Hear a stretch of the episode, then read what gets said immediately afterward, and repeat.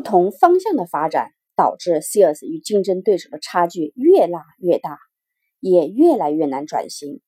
所以说，Sears 首先是死在了战略失败上。首席执行官 CEO 的价值观和思想定位起了绝对作用，极大的影响了公司的战略方向和领导力。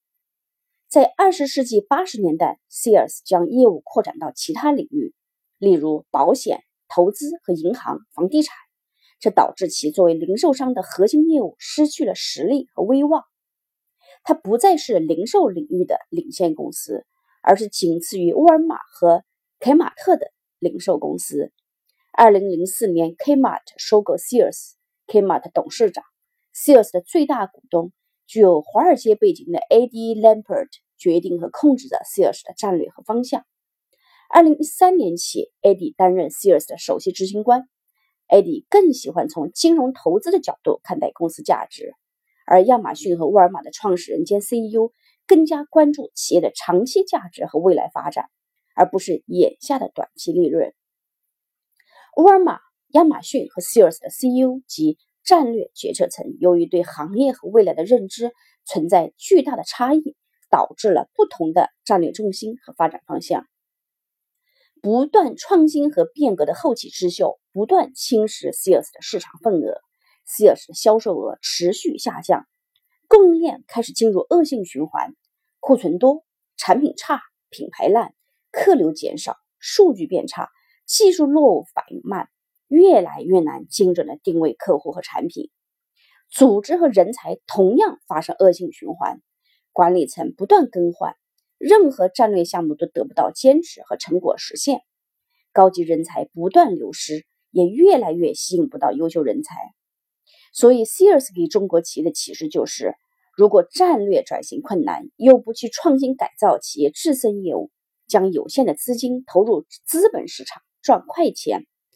未来就是这个下场。其次，Sears 也是死死于大企业病上。Sears 不同职能。部门之间存在严重的内斗，缺乏沟通与合作，大家都从保护自己利益的角度出发，不仅没有发挥协同作用，反而向着不同的方向前进，形成阻力，导致内耗严重，运营效率低下，客户满意度明显下降。最了解情况的前线员工却几乎没有机会向管理层传达他们的信息和意见。Sears 和 Kmart 各有十多个业务线。每一个业务线都沿用着上世纪的零售业模式，管理层懂业务和渠道，却知识落伍，牢牢把持着自己的业绩考核。CEO 致力于打造基于数据的未来零售业新模式。传统业务部门在几乎每个项目上都会和中央支持部门，比如市场、库存、定价、分析和技术等产生纷争，部门合作效率极其低下。公司中层干部每天会议时间占据百分之九十以上，沟通不顺，执行力差，每个部门各自为政。同样的分析工具，每一个部门都会自己造，并且会引用完全不同的数据库，造成极大的资源浪费。公司战略缺少员工参与和赋权，公司的战略和期望很难转移到一线员工身上，在分配任务时模糊不清。员工没有足够的创造力来影响公司未来的形成，也没有机会实现自己的个人目标。Sears 曾试图创造一个引人注目和积极的工作环境，但旧的控制和命令文化阻碍了公司的发展。员工作为公司的最大资源，并没有得到足够的重视。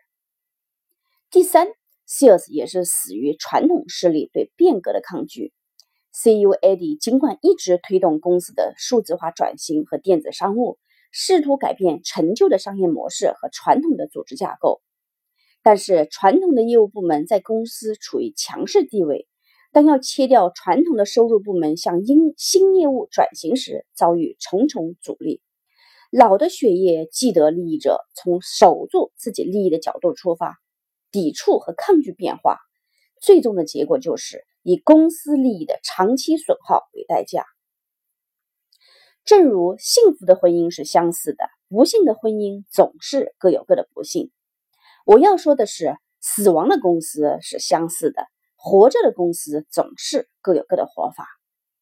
今天的美国公司已经被全球化和新技术所代替、所改变。CS 的教训值得中国很多企业，包括当下那些还算活得不错的企业的深思。